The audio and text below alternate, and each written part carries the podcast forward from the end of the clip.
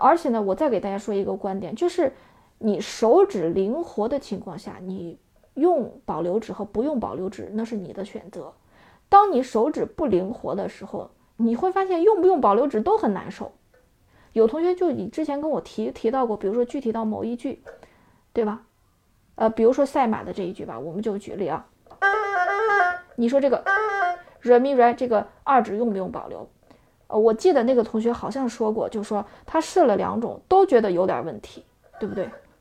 就是因为你根源就是你手指还没有那么灵活，你又想拉得很快速的时候，都觉得好像不太好。那我们说到这个底层的问题，就是你手指灵活性，那我们就是说高抬指敲击，就是我讲的这个。所以说初学者，你你说你想借助保留指，想少抬一次手指，其实就是少锻炼一次手指呗，就这么简单的去理解。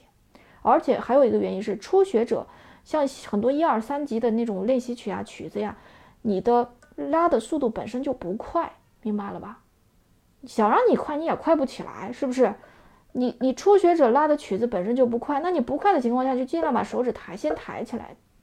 丹青二胡大讲堂现已涵盖从零基础到高级演奏所有阶段线上二胡系统教学，欢迎二胡学习者私信咨询。